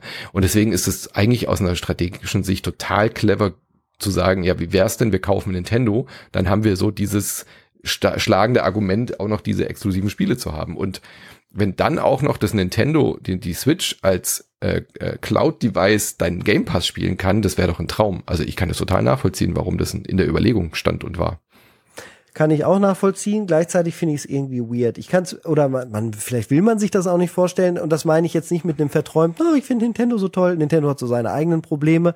Aber es wäre halt einfach aus Spielersicht für die Spielelandschaft, für die ganze Industrie meiner Meinung nach absolut schlimm, wenn, wenn Microsoft Nintendo kaufen würde. Äh, was Vielfalt angeht, was ähm, äh, Genre Innovation teilweise angeht, aber auch die Art und Weise, wie man den Markt angeht. Also dass Nintendo sich sagt, wir nehmen wenig starke Hardware, aber versuchen da das meiste rauszuholen und machen das Ganze dann über Gameplay. Ist ja ein ganz anderer Ansatz als der Totschlag, das Totschlag-Hardware-Argument von Sony und Microsoft. Wir ballern das Höchste, was wir irgendwie können und noch für 500 Euro anbieten können. Und dann gucken wir mal, wie die Spiele drauf laufen. Und äh, also das, das wäre ganz, ganz schlimm gewesen, glaube ich, wenn das geklappt hätte, beziehungsweise wenn das noch klappen wird. Ich weiß ja nicht, wie Nintendo darauf reagiert oder was die jetzt intern denken. Sowas, da lässt sich immer schön jetzt Gedankenexperimente machen. Du sagst, sie lassen sich nicht kaufen. Offensichtlich gibt es ja einen Weg für ähm, Microsoft irgendwie alles zu kaufen. Die ja. haben, es klappt ja auch mit Activision Blizzard. Das hätte man sich vor zehn Jahren wahrscheinlich auch nicht vorstellen können. Nintendo, Nintendo ist viel zu reich dafür. Nintendo hat viel zu viel, viel Geld Rücklagen, dafür, um ja, aber sie sind, aber in dem jährlichen Umsatz aus ja. Firmensicht ist es natürlich natürlich, hat man jetzt ja auch gesehen, was ich krass finde. Microsoft hat mit dem Xbox-Geschäft mehr Umsatz generiert, mehr mhm. Gewinn gemacht als Nintendo im ja. 2023 oder 2021. Ja, aber Nintendo hat ja auch ein Softwareproblem zurzeit. Das darf man ja auch Korrekt. nicht vergessen. Korrekt. Also ich glaube, äh, für, also aus Monopolsicht fände ich es eine Katastrophe. Bin ich ja. voll bei dir. Aus Marktsicht wäre es äh, schlecht, wenn Microsoft äh, Nintendo kauft. Aus äh, Konsumentensicht wäre es, glaube ich, tatsächlich ein Gewinn. Weil die Nintendo mit besserer Hardware, Game Pass auf der Switch, ich glaube, das würde sich gegenseitig sehr, sehr, sehr gut unterstützen. Ich glaube nämlich nicht, dass Nintendo dadurch schlechtere oder andere Spiele machen müsste. Doch, glaube ich schon. Ich glaube, du, ja. ich befürchte, du unterschätzt, was das für die Motivation auch der japanischen Entwicklerstudios und der Entwickelnden in Japan machen würde, wenn sie für Microsoft das Ganze machen. Das ist eine ganz andere Nummer in dem Moment. Das würde gar nicht ansatzweise funktionieren. Ich glaube, das wäre eine Katastrophe. Die wäre noch schlimmer als die Käufe Käufe, die Microsoft bisher getätigt hat, die auch nicht funktionieren. Und das ist auch noch mal so ein Ding, äh, auch in dem Leak, glaube ich, äh, oder was weiß ich, wie das ans Licht gekommen ist. Ich habe jetzt nicht alles. Da, man kann sich da noch, das wird noch jahrelang, werden wir aus diesem Leak wahrscheinlich noch Details anscheinend äh, mhm. rausfiltern Es gibt diese eine Mail auch wieder von Phil Spencer, wo er sagt, ja, ähm, mit Lionhead, äh, das hat ja alles nicht funktioniert, weil die, weil die äh, Chefs gegangen sind, sprich Peter Molyneux hat aufgehört und ist weggegangen und dann hat man das Studio auch nicht mehr so richtig für voll genommen und konnte damit nicht mehr richtig arbeiten, zack geschlossen. Ensemble Studios waren nicht mehr intrinsisch motiviert, äh, da, da lag es irgendwie daran, dass die nicht mehr richtig mit passioniert die Spiele gemacht haben. Das sind alles irre Geschichten, die da drin sind, äh, die jetzt ans Tageslicht kommen, die man sich vielleicht irgendwie dann erklären kann und die auch normal sind, aber oft sind sie halt damit verbunden, dass ein großer Player gekommen ist und das Studio gekauft hat und dann auf einmal alles auseinanderbricht. Die, die Leute wissen gar nicht, was sie damit halt auch kaputt machen, anstatt vernünftig miteinander zusammenzuarbeiten und dann irgendwie Deals zu machen oder gucken, dass man was exklusiv macht oder finanziert für ein Studio, ist immer dieser Hammer mit dem ich kauf dich jetzt und du machst das jetzt für mich und das funktioniert halt einfach in den Köpfen der Arbeitenden nicht. Naja, sind aber auch ungelegte Eier. Also da ist jetzt auch noch nichts passiert. Es gibt keinerlei Andeutungen, dass Nintendo irgendwie wirklich gekauft werden sollte oder soll. Das ist halt nur eine Überlegung gewesen. Ja, ich habe auch Überlegungen, Nintendo zu kaufen übrigens. äh, falls ich also mal zum Geld komme, ne, falls Elon mir alles vermacht, weil wir uns äh, als einzige nicht so richtig gut kennen und er halt weirde Entscheidungen macht, dann würde ich Nintendo kaufen. Ich glaube, das würde auch gut funktionieren. Ich glaube, ich würde äh, ich glaube, Nintendo würde unter mir sehr, sehr florieren. iRacing auf der Switch. Ich ne, also weiß nicht, ein Bullshit. Na gut. Äh, aber zum Schaden, ich glaube, es ist nicht so viel Schaden tatsächlich passiert. Also ich glaube, die Person, die das jetzt aus Versehen hochgeladen hat, äh, ich hoffe, sie darf im Unternehmen bleiben. Das ist, das ist eine krasse. Also Case. der möchte man nicht sein oder die. Mm. Ähm, und ich, das darf auch eigentlich gar nicht ans Tageslicht kommen, wer das war. Wahrscheinlich. Ja, aber jetzt, intern muss man das ja wissen, wer das hochgeladen hat. Ja, oh ja. Gott, was für, das ist das Schlimm, eigentlich ist das das Schlimmste, dieses persönliche Schicksal ja. von demjenigen, der das jetzt verbockt hat. Ja. Naja, Uff. shit happens. Ja, aber ich glaube, der persönliche Schaden, äh, der, der Schaden aus Firmensicht ist gar nicht so groß, wie du sie ihn jetzt einschätzt. Ich meine, die Sachen sind relativ bekannt gewesen. Äh, ich glaube, Sony und Co. können das ganz gut einschätzen, wo Microsoft hin äh, tendiert. Die werden sicherlich auch ihre Quellen dort haben, wissen sicherlich ein bisschen mehr als wir. Was natürlich ein Nachteil ist, da gebe ich dir absolut recht, wie die Hardware aussieht der nächsten Konsolengeneration. Das ist natürlich ein Riesenvorteil für Sony, jetzt zu wissen, was sie bei der PlayStation 6 vielleicht irgendwie ändern müssen oder in der Planung noch umbauen müssen, um vielleicht da die Nase vorn zu haben. Das ist natürlich schon eine Hausnummer. Aber auch das heißt ja nicht, dass das noch die aktuellen Pläne sind. Wie gesagt, die Daten sind ja auch schon alt, vielleicht sind die auch gar nicht mehr aktuell, aber du hast zumindest so eine Hausnummer, eine Orientierung, was die Konkurrenz macht. Das ist natürlich schon sehr wertvoll. Ja, bin ich mal gespannt. Äh, für mich ist es ein riesen Hosen runterlassen von Microsoft, was sie aber auch menschlich und irgendwie äh, auf eine Art sympathisch macht. Ja. so, wir haben noch äh, eine positive und eine negative äh, Sache. Was willst du zuerst? Ähm, die negative. Embracer äh, prüft den Verkauf von Gearbox. Ja, das schließt sich ja auch an die Sache an, dass Embracer diesen riesen Deal nicht bekommen hat äh, diese zwei Milliarden Investment, wir hatten ja auch schon darüber berichtet, dass Embracer da auf ganz krassen Sparkurs geht und jetzt scheint es irgendwie auch Gearbox zu treffen, nachdem wir letztes Mal ja schon die Schließung von Volition hatte. Ähm, Gearbox soll jetzt nicht geschlossen werden, sondern es wird überprüft oder sich Gedanken darüber gemacht, ob man jetzt halt vielleicht Studios wieder verkauft oder abstößt, mhm. in um einem äh, Zug, wieder Geld zu machen. In einem Zug auch bei Crystal Dynamics äh, mhm. einen ganzen Stand an Mitarbeitern entlassen, also die, die am neuen Tomb Raider arbeiten. Da gibt's auch Probleme. Ist jetzt erstmal nicht auf die Entwickler gekommen, sondern da wurden hauptsächlich PR und äh, doppelte Besetzungen, die man versucht, da wahrscheinlich von, von der Embracer Group irgendwie anderweitig zu besetzen, äh, das Ganze auszudünnen. Aber auch das alles kein gutes Bild, das sich da abzeichnet. Die ganzen Embracer-Einkäufe, äh, ja, alles Käse. Äh, da, man will ja vernünftiges Borderlands von Gearbox, das nächste Mal will ein schönes äh, Tomb Raider und äh, da sind wir gerade nicht auf dem besten Weg dahin. Hm. Bin gespannt, Weg wie sie sich wieder fangen. Also äh, ja. Embracer muss auch wieder jetzt mal ein bisschen was punkten. Naja, sind ja genügend Spiele in Entwicklung, da muss ja nur ein oder zwei Hits dabei sein, dann fängt sich das alles wieder. Also ist jetzt ja nicht so, die haben jetzt ja auch doch, trotzdem noch mal die Ruhe gehabt, Alone in the Dark noch Zeit zu geben und zu verschieben, was glaube ich eine richtige Entscheidung war. Mhm. Ähm, und jetzt nicht irgendwie auf Teufel komm raus irgendwie alle Spiele zu Releases. Aber ich bin da zuversichtlich. Ich glaube, da, da geht noch ein bisschen was. Dein Optimismus möchte ich jetzt gerne auch für Division 3 einmal hören. Das wurde angekündigt, einfach so. Einfach äh, so. Und The Division 3 kein Jeff Keighley World Premiere. Das ist einfach so in einer Pressemitteilung. Vielleicht, äh, ja Vielleicht war es denen zu teuer. Vielleicht muss man sich bei Jeff inzwischen so teuer einkaufen. Ja, ist es auch, ja. nee, aber finde ich trotzdem komisch. Äh, Jason Schreier hat getweetet, äh, dass hier einfach so eine Mail kam und Division 3 wurde angekündigt. Habe ich irgendwie gar nicht richtig mitgekriegt. Ich weiß jetzt nicht, ob das ein Versehen war oder irgendwas, aber ist einfach so ein kleiner Ausschnitt, äh, September, 21. September, as part of Ubisofts ongoing commitment to grow its globally bla bla bla bla bla, ähm, wird einfach The Division 3 angekündigt. Ich glaube, das war innerhalb dieser ähm, Investor-Geschichte, äh, kam das irgendwie, wurde das halt genannt, um den Investoren zu sagen, hey, mhm. schaut her, wir haben hier einen Hit, nämlich The Division, beide Teile sehr erfolgreich, der dritte Teil kommt, äh, Massive Entertainment äh, entwickelt das, äh, also wir blicken positiv in die Zukunft. So in diesem, in so einem Rahmen mhm. wurde das, glaube ich, äh, bekannt gegeben.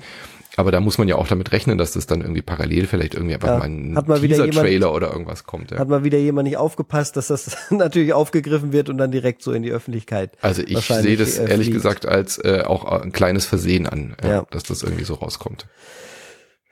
Um es mit deinen Worten zu sagen, auf der anderen Seite halt auch nicht besonders überraschend, weil schon nee. irgendwie klar, dass ein Division 3 wahrscheinlich kommen wird. Von daher ähm, bin ich mal gespannt. Division 1 fand ich sehr faszinierend mit dem New York-Szenario. Division 2 habe ich fast gar nicht gespielt, weil ich äh, nicht daran geglaubt habe, dass mir das viel Freude bringen würde. Ähm, obwohl das äh, hinten raus beim Multiplayer wohl eine bessere Balance gehabt hat. Da ist Ubisoft ja wirklich sehr gut drin, in dieser Live-Pflege von Titeln, die sie schon rausgebracht haben. Äh, von daher, ähm, Division 3 bin ich mal auf Szenario vor allen Dingen gespannt, wo das Ganze dann sein wird und ähm, ja, ob es vielleicht ja. doch wieder so fesselnd wird, also ich fand die, äh, Setting und Stimmung von The Division richtig, richtig cool. Und ich ja. mochte diesen Mingle-Player. Der Begriff wird viel zu wenig benutzt. Mingle-Player? ja, den haben sie damals versucht einzuführen. Äh, ein Singleplayer-Spiel, was du aber ah, äh, on the fly ja, im Multiplayer spielen stimmt. kannst. Ein Mingle-Player. Du musstest ja nicht aus der aktuellen Mission rein. Ich konnte eine Singleplayer-Mission spielen, weil es gab ja keinen Singleplayer, sondern mhm. du konntest einfach joinen und mir in der laufenden Mission helfen. Mhm. Und das finde ich immer super, sowas. Das also gut, das ja. war ja echt eine, eine Stärke von äh, The Division. Richtig stark sind auch wieder die Fragen, die uns äh, erreicht haben über den äh, Mailbag-Bereich. Ich weiß gar nicht, haben wir heute zwei, haben wir eine? Was du hast du hast die ausgewählt bisher, ich weiß nicht. Ich habe noch keine ausgesucht. Ähm, ich würde einfach hier mal so eine hier so eine kleine Schnellfragerunde von Alan. Da müssen wir ein paar Sachen sind vielleicht ein bisschen schwerer zu beantworten, oh, ja. aber so ein paar so so so so was ich mit dir am Anfang auch gemacht habe. Ja, lass uns die machen, ähm, das ist cool. Da machen wir Alan äh, allein äh, mit A I geschrieben aus dem Discord. Äh, ah, so wie Aladdin, Alain. Wie Alain. er wird uns das, Alain. oder sie, er nehme ich mal an, ja. wird uns das, äh, wird, wird uns das sicherlich im Discord Ich hätte es jetzt eher französisch, Alain. Alain. Alain et äh, Le Branche. Genau. Okay, also die Fragen sind, äh, schaut ihr gelegentlich Tatort? Nein. Nicht also, mehr. Ja, also nur in Ausnahmefällen, wenn, wenn Nora Tschirner und Ulmen mitspielen, dann gucke ich mal rein. Ich gucke die alten Tatort Schimanskis, wenn sie laufen. Oh, sehr geil. Ich habe Schimanski erst äh, gewusst, dass der ein Tatortkommissar ist, nachdem ich die äh, Bonbons-Werbung gesehen habe und ja, dann habe ich cool. mich gefragt, was das soll. Ja. Nee, Tatort überhaupt gar keine Tradition bei mir. Ähm, habt ihr einen Lieblingsentwickler, Obsidian? Hm. Ah, wie, wie heißen die von iRacing? Nein, nein, iRacing Entwicklung, äh, Entwicklungsteam. Nein, nein, nein, nein, nein. Ähm, wie heißt der, der der Curious Expedition gemacht hat aus Berlin? Riyad, ne? Echt? Das ist dein Lieblingsentwickler? Cool. Äh, Lieblingsgenre und woher kommt es? Gibt es eine Historie dazu? Ähm, bei mir ganz klar äh, ähm, Rundenstrategie. Also so die geprägt, glaube ich, durch die alten XCOM-Spiele äh, mhm. und Civilization geht ja auch so in die Richtung. Also ich einfach, das ist das Genre, wo ich, wo ich immer dabei bin, äh, wenn irgendwas Rundenstrategie ist äh, und Metroidvania. Ist, sind so diese zwei Genres, die ich glaube ich, äh, wenn ich mich nur auf eine Insel ein Genre mitnehmen würde, dann wären es, mhm. glaube ich, diese beiden. Mhm. Also ja, jetzt hast du mich mit der mit dem Addendum ein wenig äh, ver verwirrt, weil auf einer einsamen Insel würde ich immer eher so ein Civilization oder so mitnehmen, aber oder ja. ein Minecraft. Ähm, Lieblingsgenre ist bei mir, wenn ich es am Ende, ich sage ja immer, ich spiel, bin in allen Genres unterwegs, aber wenn ich mich beschränken müsste, wäre es Rollenspiele, weil das zum Ausdruck bringt, was ich am Hobby auch am besten finde, nämlich diesen Eskapismus mhm. und eine, eine ganz andere Rolle zu schlüpfen, äh, sei es jetzt in Starfield, in diese Gangsterprinzessin mhm. oder jetzt bei Baldur's Gate meinen Barden da äh, zu verkörpern und komplett wer anders zu sein und auch die Welt um mich rum zu haben, die anders rea darauf reagiert, das finde ich immer am faszinierendsten. Und es ist auch gerade immer eine Handlung, wie in einem Rollenspiel von Final Fantasy, äh, wie ich in das Hobby ja so richtig dann reingekommen bin, Final Fantasy VII, die mich so emotional mitgenommen hat und so viele existenzielle Fragen beantwortet, mhm. dass mich dieses Genre eigentlich am meisten mitnehmen kann und dann auch beschäftigt über den, über den äh, Tellerrand des, des Hobbys hinaus. Mhm. Ja, hätte ich früher, glaube ich, auch gesagt. Inzwischen habe ich halt einfach gemerkt, dass mich Spielemechaniken doch eher abholen als äh, Story und äh, Dings. Hat sich tatsächlich geändert, aber auch weil ich gemerkt habe, äh, Brettspiele funktionieren halt vor allem auch gut mechanisch und deswegen ist es, glaube ich, auch bei das ist, Lass uns ruhig noch da bleiben, weil ich das gerade auch so gut finde. Mhm. Das ist halt auch wieder dasselbe wie mit iRacing und mit den Arcade Racern, die ich gespielt habe. iRacing ist für mich das Rollenspiel und da kann ich halt mehr Zeit und das beschäftigt mich und, und, und. aber klar, vor, einfach vom Gameplay und Fun, wenn man mich, mich sieht, wie ich Daytona spiele und dabei mhm. singe und einfach gut drauf bin, das ist natürlich eine ganz andere Art und Weise, da kurz belebt zu werden und das ist auch ganz großartig. Also das ist auch irgendwie na, die richtige Antwort. Die richtige Antwort ist irgendwie beides. Gut, äh, ich überspringe mal zwei Sachen, weil die dauern, glaube ich, auch wieder länger. Äh, Lieblingsradiosender als Teenie. Jam FM. Kennt keiner mehr, gibt's aber immer noch. Äh, ich habe nur NDR 2 gehört von daher. Was, Was willst du? Ja, alles gut. Äh, kein no, No King Shaming. Da, da war da war gut da war gute Fußball Live-Berichterstattung. Ich habe gerne Bundesliga äh, gehört mit Radio Live Schalte. Das fand ich gut. Ich habe nicht die Sportschau gemocht, das fand ich alles doof. Mhm. Ich fand es gut im Garten zu sitzen, in meiner Schaukel vielleicht zu liegen, Gameboy zu spielen und dabei die äh, Bundesliga. Jetzt gucke ich gar keinen Fußball mehr. Ja, äh, hätte, ich, also, hätte ich jetzt auch gar nicht als Fußballmensch eingeordnet, ja. Ja doch, also ich mag den Sport, ich spiele das auch gerne, war in der Fußball AG früher und alles, das ist, das finde ich schon gut. Ähm, genauso wie Basketball, das mag ich sogar noch mehr. Ähm, aber ja, das und deswegen so kam ich an der R2, die hatten da das Beste und allgemein war da halt ein ganz guter Popmix, der, der ja, auch als Beschallung war. Gut, äh, habt ihr mal Steckrüben-Eintopf probiert? Ja. Ich glaube gut. nicht. Kann ich mich nicht dran erinnern. Wüsste ich wahrscheinlich, wenn ich es gegessen hätte. Gell? Macht mein Vater macht hervorragende Eintöpfe und der bringt manchmal welche vorbei, aber äh, okay. Christine hat auch schon welche gemacht. Ähm, schmeckt gut. Gut. Berg oder Meer? Ganz Berg. klar Meer. Kassette oder Schallplatte? Äh, ich ich, also als, als Hip-Hopper würde ich sagen Schallplatte, aber ich hatte nie einen eigenen Schallplattenspieler, aber ich mag Schallplatte lieber, hatte aber eigentlich immer Kassetten. Ja, persönliche Erfahrung war äh, aus mir, aus der, von mir aus der Kindheit auch eher Kassette und selbst bespielen und aus dem Radio aufnehmen und und und oder auch mich selbst aufnehmen, äh, die ersten Podcasts, mhm, natürlich. wo ich die große Didi-Show gemacht habe, mit oh, Mikrofon ja. direkt am, am Kassettenplayer. Ähm, Schallplatte ist es für mich aber jetzt aus heutiger Sicht. Ich habe unten einen und habe da auch äh, Videospiel-Soundtracks zum Teil drauf. Also mhm. so den Minecraft-Soundtrack lege ich gerne zum Sonntagsfrühstück auf äh, für die Familie auf der Platte. Das hat was Haptisches und ich mag auch dieses leichte Knacksen und diesen analogen, warmen Sound von Schallplatten. Warum auch immer, wann seid ihr zum ersten Mal Trecker gefahren und wann zum letzten Mal? Ich glaube, ich bin noch nie Trecker gefahren. Ich ne. bin irgendwann als Kind mal auf einem Trecker mitgefahren und hatte seitdem Reizt wieder das Bedürfnis. Auch ich auch nicht. Äh, ich, äh, also virtuell. Kann man den Motor fest wahrscheinlich. Im Lavisim bin ich's gefahren. Ach, okay. Wann war euer erster eigener Unfall mit einem Auto? So krasse Frage.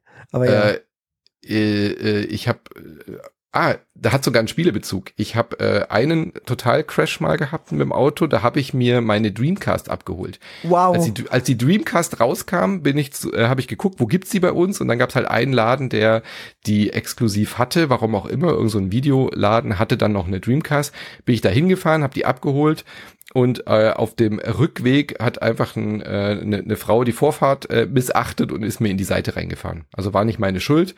Auto war aber ähm, komplett hinüber und ich weiß noch, dass ich die Polizistin, die das aufgenommen hat, äh, sehr sehr sehr hübsch fand, aber habe mich jetzt ja auch nicht getraut, sie irgendwie anzusprechen oder so. Das fand ich dann irgendwie zu Klischee und zu zu kitschig. Äh, sie jetzt irgendwie, die war so in meinem Alter, so. Ja? Mhm.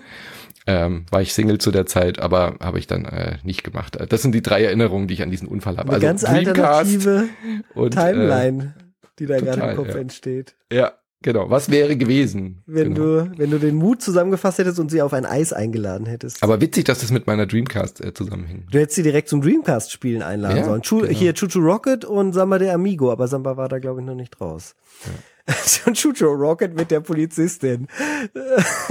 Geil. Ähm, mein erster eigener Unfall äh, war in einem Opel Corsa, rot, ohne Servolenkung. Und das war auch ein Totalschaden und äh, mir wurde die Schuld gegeben. Ich war von der Tankstelle äh, und wollte links abbiegen, musste also über die andere Fahrbahn rüber. Und links stand aber ein riesiger LKW, so dass man nicht sehen konnte, das, was da kommt. Äh, also so gut wie gar nicht. Richtige Entscheidung wäre gewesen, rechts zu fahren und einen äh, Punkt zu finden, wo man auf die andere, wo man wenden kann. Äh, ich habe aber gedacht, es ist kein Problem, ich fahre, ähm, habe geguckt und auch gewartet und lange analysiert. Und dann kam jemand in der Ortschaft mit 70 statt mit 50 und er hat mich auch nur getroffen, weil er 70 gefahren ist und nicht 50 und ist mir dann halt hinten äh, aufs Heck gefahren und ich bin rumgeknallt und dann gegen die Bordsteinkante auf der anderen Seite. Niemandem ist groß was passiert, nur das Auto war ein Totalschaden. Äh, ich erzähle die lustigere Geschichte auch noch zu diesem Opel Corsa. Ich bin äh, damit mal an der Ampel gestanden. Das war so eine absolute Schrottkarre, hat glaube ich 900 Mark gekostet. Und ich bin losgefahren und auf einmal ist mein habe ich Gas gegeben und mein, Ga mein Gaspedal ist in den äh, in den Fußraum abgefallen. Das ist einfach abgefallen. Und dann bin ich so ausgerollt und das war auf dem Abbiegen auf eine Schnellstraße. Und ich bin dann so recht ausgerollt und dachte mir so, what the fuck? Dieses Gaspedal habe ich dann wieder rangehängt, so eingehängt wie bei What? in so eine Lasche und konnte dann mit 30 km/h bis zur Mer Werkstatt weiterfahren. Krass. Geiler, geile, geiles Auto. Danach habe ich einen Peugeot bekommen, der war dann, der, der hat länger gehalten. Sehr gut. Ja, das war die Schnellfragerunde für heute. Lieben Dank an die Fragen. Wenn ihr auch äh, hier im Brunch ein paar Fragen an uns habt, äh, geht in den Discord oder schickt sie uns per Mail oder ähm, Twitter oder was auch immer. Und dann Kommen sind wir durch mal für heute, oder? Genau, wir äh, verabschieden uns mit dem zweiten Nouvelle Brunch. Wie sagst du es nochmal richtig? Äh, Nouvelle Edition. Nouvelle Edition. Äh, wir sind nächste Woche wieder für euch am Start. Dann Yes. unter anderem mit folgenden Themen. Haben wir schon irgendwas, was wir festgelegt haben könnten? Ähm, naja, Wir reden über wir reden nochmal über Cyberpunk, Ja. genau. Und äh, ich habe jetzt gerade gar nicht auf dem Schirm, was noch so rauskommt tatsächlich. Nee, äh, weiß ich jetzt gerade nicht. Also gucken wir Oh, mal. das wird eine große Überraschungs. Äh, AK Titel. Oxolotl, AK Xolotl werden Anne und ich, da haben wir äh, intensiv ja gespielt. Vielleicht also das bringe auf jeden Fall zwei. schon Eindrücke zu FIFA Football Club 24 Hm, mit. Das, das wird ja sicherlich auch auch, interessant, wo wir gerade beim Thema Fußball waren. Ja, und dann gucken wir mal. Genau. Dann hören wir uns nächste Woche wieder hier beim Brunch oder wenn ihr uns auf patreon.com unterstützt, dann äh, natürlich auch direkt am Montag zu einer neuen Folge. Kriegst du es hin, unser wunderschönes Intro-Lied aus. Oh, oh, ich hätte gar nichts ansprechen müssen. Bye, bye. Tschüssikowski. Bis nächste Woche.